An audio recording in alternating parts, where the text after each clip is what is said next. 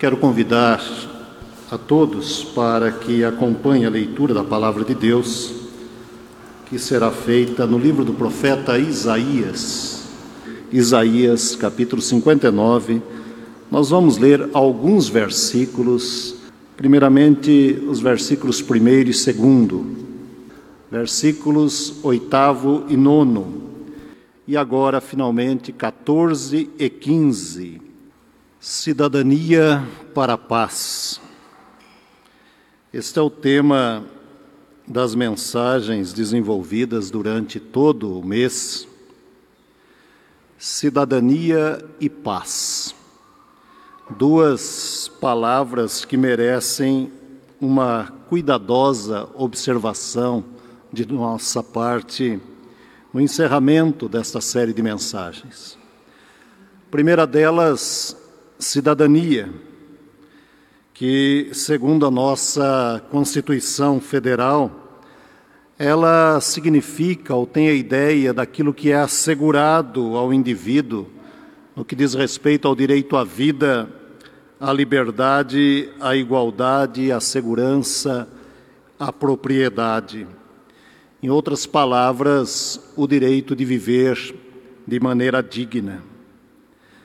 A segunda palavra, palavra paz, que na raiz bíblica tem um sentido muito mais amplo, como já mencionado aqui em mensagens anteriores, a ideia e o sentido de shalom.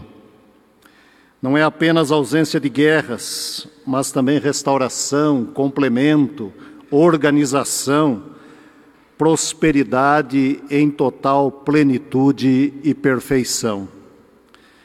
E se olharmos para o significado das duas palavras, encontraremos um sentido comum, pois ambas visam a prosperidade do ser humano como cidadão. E é exatamente aí que aparece uma terceira palavra, indispensável à nossa conversa nesta manhã. Refiro-me à palavra justiça em todo o texto bíblico, como também em todas as nossas análises sociais, impossível não perceber que quando se fala de paz e cidadania, precisamos obrigatoriamente promover um diálogo com a palavra justiça. Sua presença determina o nosso modo de ser e viver, moldando o comportamento humano. Entre cidadania e paz, temos a palavra justiça. Temos nessa palavra um termo bíblico e jurídico, regulador do comportamento humano. Portanto, a leitura do texto que fizemos muito nos ajuda a entender a opinião divina sobre a nossa vida como cidadãos. Se não vejamos, todo o capítulo 59 de Isaías é uma confissão nacional sobre toda a situação política, social e religiosa de Israel. Israel havia se esquecido de que fora chamado para ser bênçãos para todos os povos. Jerusalém abandonara a sua missão de paz. A cidade tinha paz no nome, mas não na alma, pois suas atitudes não expressavam mais a verdadeira justiça de Deus. Daí o cativeiro, como resultado de um comportamento injusto e desaprovado pelo Criador. Ao olharmos para todo o capítulo, e em especial aos poucos versículos que lemos, é possível extrair destes duas grandes lições, agora sobre esses três momentos ou estas três importantes palavras: cidadania, paz e justiça. Quero compartilhar com os irmãos e irmãs um pouco dessas duas questões que são fundamentais para a compreensão do tema que estamos tratando. Primeira questão: não há cidadania para a paz sem a justiça do Criador. Não há cidadania para a paz sem a justiça do Criador. No, no capítulo 32, versículos 17 e 18, o profeta afirma que o efeito da paz, o efeito da justiça, melhor dizendo, será a paz. e o fruto da justiça, repouso e segurança para sempre. O meu povo habitará em moradas de paz, em moradas bem seguras e em lugares quietos e tranquilos. E no texto que lemos, no final do versículo 15, nós temos: O Senhor viu isso e desaprovou o não haver justiça. Na realidade, a situação social, suas injustiças, que determinavam a vida e a morte do próximo, eram alvos constantes do olhar do Criador. Na linguagem bíblica, é a justiça que dá à luz a verdadeira paz. Não existe paz sem justiça. Assim como se não houver justiça, não nascerá a paz. O texto é um convite a uma profunda confissão nacional. É o reconhecimento de que a nação ficou tomada de escombros devido ao afastamento de Deus. Somente a injustiça impera, somente a injustiça governa. Quando observamos as nossas cidades, necessitamos, à moda do profeta, convocar a todos para uma confissão nacional. Deus continua com sua mão estendida, com seus ouvidos atentos ao clamor do seu povo, porém faz-se necessária uma atitude de confissão. Confessar que não existe paz, porque muitas vezes nos alinhamos com a injustiça, que muitas vezes colaboramos para que não haja cidadania para a paz devido à não prática da justiça. Não falo aqui de coisas fáceis, pelo contrário, muitas são difíceis, porém não impossíveis, se tratadas à luz do Evangelho. Isso porque a mensagem do Evangelho é um convite à prática do bem e à denúncia do mal. O mal, o mal existe, o mal está aí, desde que nos conhecemos como humanidade. Criar o bem, dar a luz ao bem, através da prática da justiça, é responsabilidade de cada cristão, de cada cristã que professa Jesus Cristo como Senhor de sua vida. Se Ele é Senhor das nossas vidas, com certeza não está satisfeito com tanta injustiça que reina diante dos nossos olhos. Acontece Acontece que a prática da justiça que promove a paz deve ser cultivada nas pequenas atitudes que produzem grandes resultados. Elas devem estar presentes, ou essa prática deve estar presente no olhar, no falar, no agir, no decidir, enfim, devem se fazer presentes no cultivo da vida cristã. Triste é a colocação do profeta ao concluir nos versículos que lemos, que o direito se retirou e a justiça se pôs de longe. A verdade anda tropeçando pelas praças e a retidão não pode entrar. Sim, a verdade sumiu e quem se desvia do mal é tratado como presa. O texto é muito forte. A época do profeta de nada difere da nossa, pois é impossível uma cidadania justa que dê à luz a paz sem um diálogo honesto com a verdade. As injustiças acontecem porque, como cidadãos, muitas vezes nos acostumamos com a mentira e acreditamos tanto nela que já a consideramos verdade. De uma forma redundante, porém consciente, quando a verdadeira verdade não prevalece, a injustiça impera, não havendo paz. A igreja somente poderá dizer que está em paz, que vive em paz, se a justiça reinar em todas as suas decisões e relações. Muitos dos problemas que determinam o não crescimento das nossas vidas está no fato de atitudes e decisões injustas que se arrastam ao longo dos anos de história que temos. E ela impera não apenas nas grandes decisões políticas e sociais do país, ela impera em nossos lares, em nossos relacionamentos, em nossa vida profissional, em nossas decisões como povo de Deus. Grandes prejuízos poderiam ser evitados se melhor nos entendêssemos com a verdade, usando a máxima de Jesus: e conhecereis a verdade, e a verdade vos libertará. Sem a verdade de Cristo, não haverá justiça que gere a paz na terra em que habitamos. Se por um lado não há cidadania para a paz sem justiça, em segundo lugar, não há justiça sem a existência de promotores da paz. Não há justiça sem a existência de promotores da paz. A belíssima afirmação de Jesus em Mateus, capítulo 5, nono versículo, resume totalmente essa colocação. Felizes aqueles que promovem a paz, porque serão chamados filhos de Deus. O Mestre deixa claro que o Deus verdadeiro não recorre às armas para governar e muito menos para promover a paz.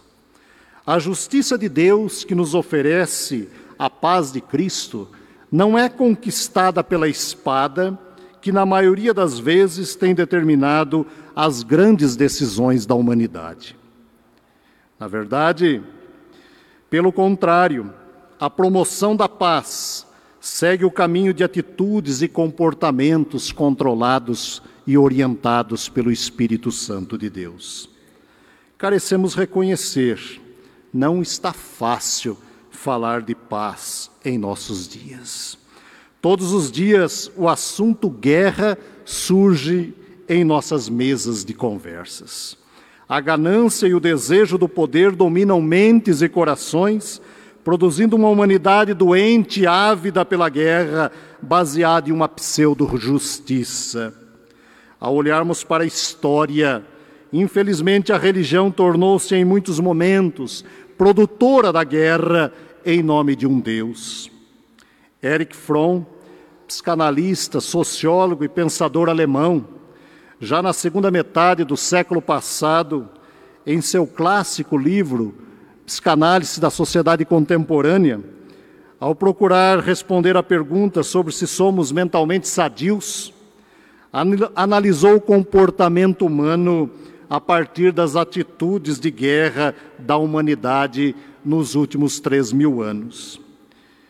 E declarou que entre 1500 antes de Cristo e 1860 depois de Cristo, foram assinados nada mais, nada menos do que oito mil tratados de paz, cada um deles supostamente destinados a garantir uma paz segura e durando alguns, em média, apenas dois anos.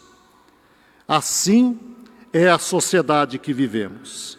Sociedade doente e carente de uma justiça divina que promova uma cidadania para a paz. Mas nunca haverá paz enquanto homens e mulheres continuarem a viver os horrores de todos os tipos de guerra. Guerreia-se em nome de Deus, guerreia-se dizendo que tem o apoio divino, ou na linguagem do Antigo Testamento, mata-se em nome do Senhor dos Exércitos. As cruzadas em plena Idade Média não nos deixam sem informações.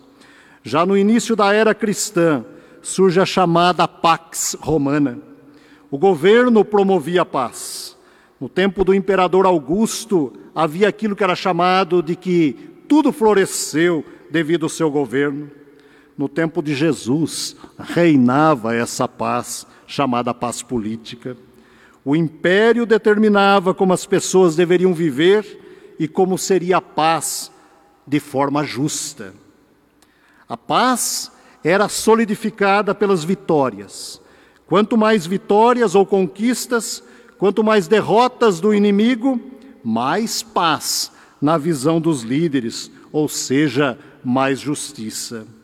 Portanto, ser submisso, mesmo que custasse sangue inocente, significava viver em paz, pois a nação era justa com seus cidadãos. É bom lembrar que a morte de Jesus está ligada a essa paz. Era preciso promover a paz social, a justiça social, eliminando aquele que a ameaçava na visão da liderança. Era preciso silenciar um perturbador da paz, que se colocava no caminho das autoridades e confrontava as autoridades políticas e religiosas do seu tempo, fazendo uma verdadeira releitura das leis sob a perspectiva da graça. Jesus interpretou o conceito de paz de uma forma muito mais profunda, indicou um novo caminho, caminho que transforma espadas em arados, e ensinou que paz não significa tão somente ausência de guerras, mas sim o ato de promover o nascimento de um ambiente sadio e adequado de como viver decentemente em sociedade. Infelizmente, não é isso que presenciamos diariamente. Vivemos uma sociedade inquieta e insegura. Somos uma sociedade fragmentada, onde procuramos juntar dia após dia pedaços das nossas vidas em busca de um pouco de paz. O ato de pacificar, na linguagem bíblica, promove, segundo os ensinos do Mestre, uma profunda sensação de conforto interior, um estado de espírito recheado de satisfação e alegria, pois o pacificador, o pacificador ele concilia, ele aproxima as pessoas, ele perdoa, ele controla o seu modo de falar, desarmando qualquer espírito de guerra, de ódio, de sangue e de morte. O pacificador, ele guarda segredos em seu coração, fala somente o que edifica, não se colocando no centro das atenções. Se esforça em manter a paz com todas as pessoas, inclusive com os inimigos, seguindo a recomendação do apóstolo, se possível, quanto depender de vós, tende paz com todos. Jesus, irmãos e irmãs, não disse que isso seria fácil. Pelo contrário, ele alertou sobre o desejo de líderes, desejos ávidos de resolverem os seus problemas e os problemas da nação à base de guerras e derramamento de sangue inocente. A história da humanidade testemunha tais atitudes com seus chocantes relatos. Triste é ver homens e mulheres, em nome do príncipe da paz, incitando a guerra, ferindo a proposta divina de trabalharmos para a construção de uma cidadania, cidadania para a paz. Ah, irmãos e irmãs, a igreja a igreja é chamada por Deus para espalhar a semente da justiça divina que gera a verdadeira paz. Paz que aniquile com os horrores das guerras de todos os tipos, promovidas pelas atitudes do ser humano como puro amor ao poder. Paz como resultado de decisões injustas, fundamentada nos princípios do Evangelho gerando uma cidadania saudável com um cheiro de novos céus e novas terras. Quando assim não age, deixando-se seduzir pelas práticas da justiça humana, contraria os ensinos de Jesus, que sempre estiveram acima das leis humanas. Suas decisões não podem ser baseadas em regras produzidas por homens e mulheres que contrariam a verdade divina por acordos temporários que geram um momento de paz passageiro, mas não eterno, na visão do próprio Mestre. Se assim agir, cumpre-se integralmente a palavra do profeta, porque a verdade, a verdade continuará tropeçando não somente pelas praças, pelas praças das nossas cidades, mas também, infelizmente, em nossos lares, em nosso trabalho e até mesmo em nossas igrejas. Na linguagem bíblica, justiça e paz são irmãs gêmeas. Por isso a colocação do salmista: a justiça e a paz se beijaram. E na linguagem do profeta, justiça e direito organizam a ordem social corrompida pelo pecado.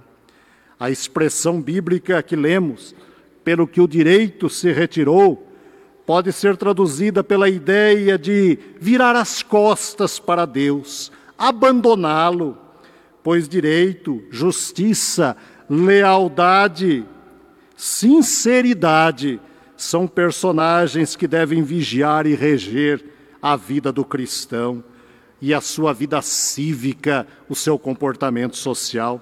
Quando não agem em harmonia, quando essas palavras não agem em harmonia, a cidadania para a paz é ferida.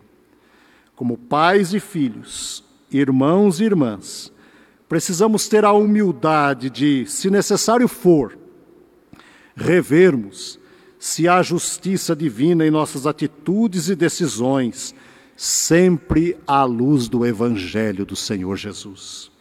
Como cidadãos do reino de Deus, busquemos no Senhor orientação para a verdadeira prática da justiça, que promoverá o nascimento de um ambiente de paz e a existência de uma cidadania digna dirigida pelo Espírito Santo do Senhor. Cantemos e oremos em favor de uma cidadania para a paz e que assim Deus nos ilumine e nos oriente. Amém.